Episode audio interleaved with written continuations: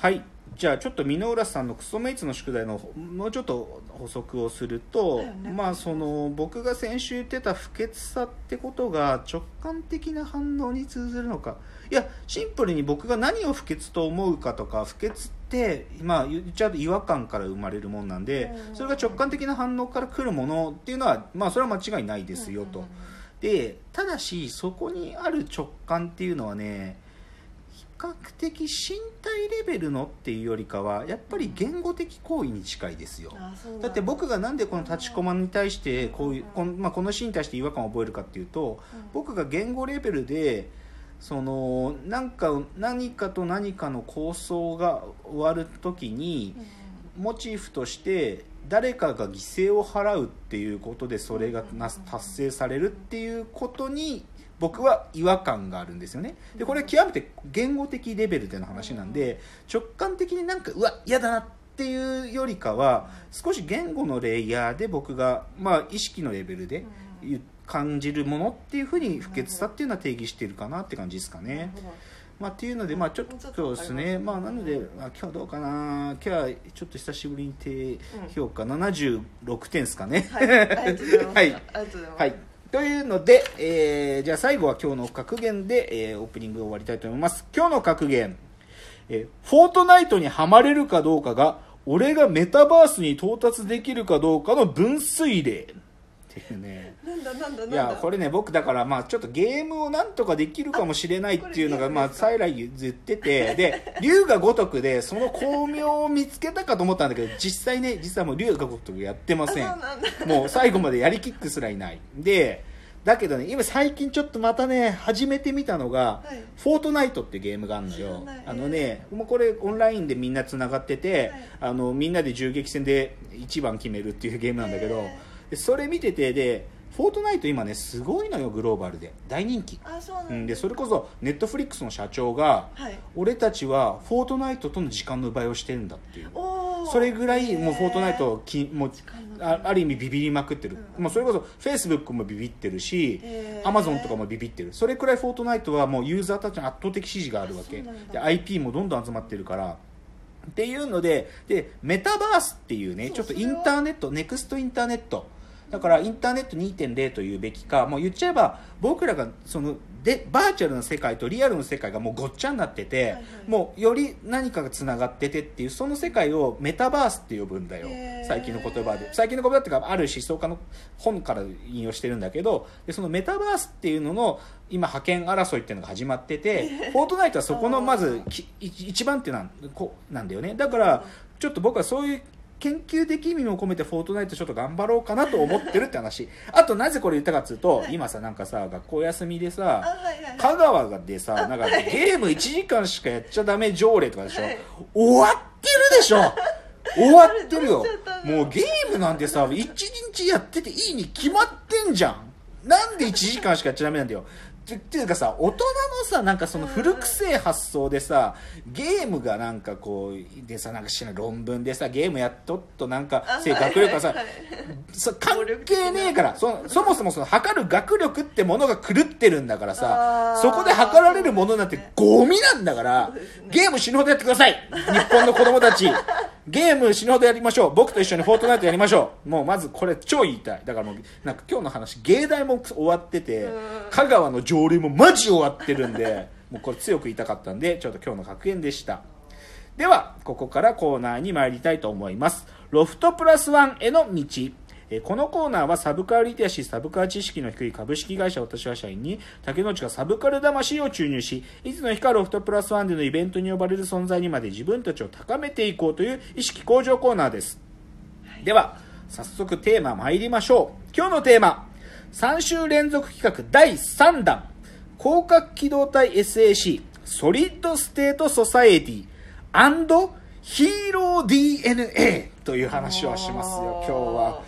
まあ予告通り、ついに第3弾ですね。はいはいあの、はいまあなんで攻殻機動隊で3週連続でやってるかというと、ネットフリックスで、まあ4月から、あの新作の SAC シリーズ、攻殻機動隊 SAC2045 が始まるので、はいまあその前に攻殻機動隊のスタンドアローンコンプレックスシリーズの3部作を、まあ3週に分けて語り尽くそうというので、今日はその最終回でございまます。したね。で、まあ、今日はそのソリッドステートソサエティなんですけど、まあ、今日もでもやっぱり重要参考文献ただこれ実はね重要参考文献ユリイカの特集号攻殻機動隊2005年10月号はちょっと今日参考文献なりませんなぜならソリッドステートソサエティはこの文献が出た後の作品なので。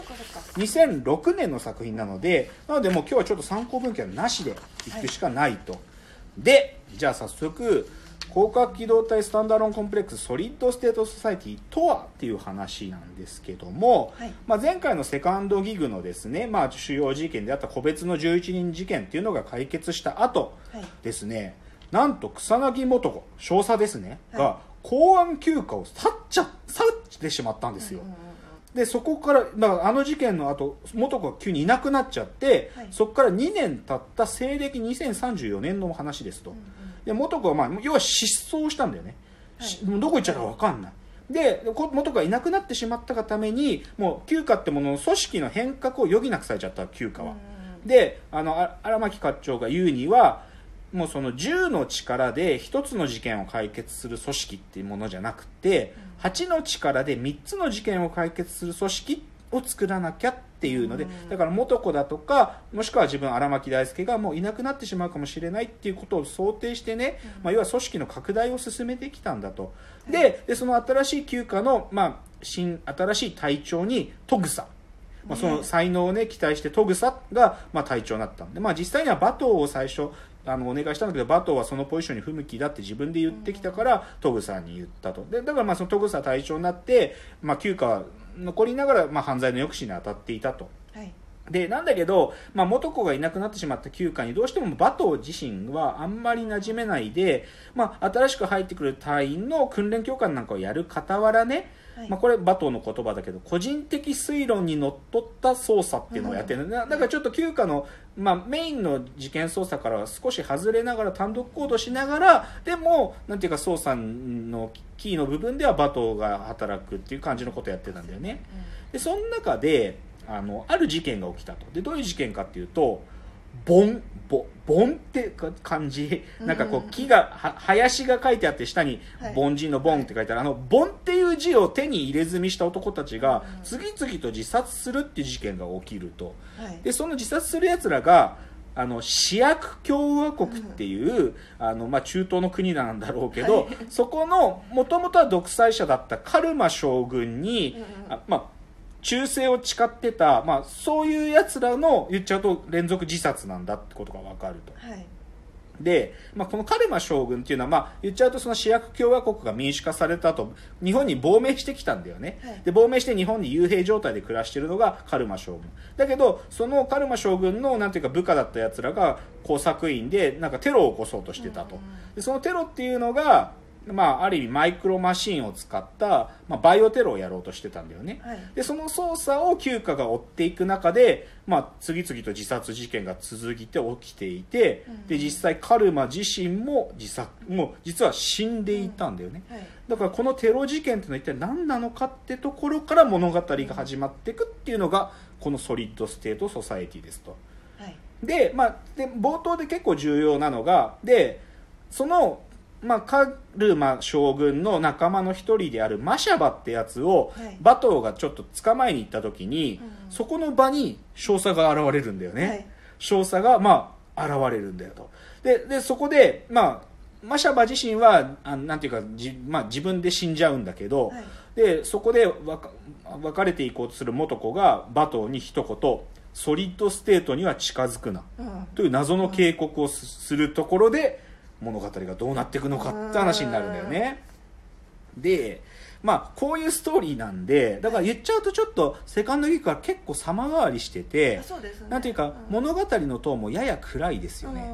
なんか言っちゃえばもう元子がいない新しい休暇で、まあそのなんか青臭さが全くなくなってもう隊長として立派になった戸草がですね。でも冷静に事件当たるんだけど、でも馬頭はなんていうかどっちかっていうとなんかこうもういつひょっとしたらもう馬馬頭も休暇やめちゃうかもみたいな雰囲気ずっと出てるよね。ででこの物語今の話するとその主役共和国のテロが重要な事件なのかというと実はそうじゃないんだよね、なんかこの自殺する奴らはなんか知んねえけどくぐつ回しっていう言葉。はい。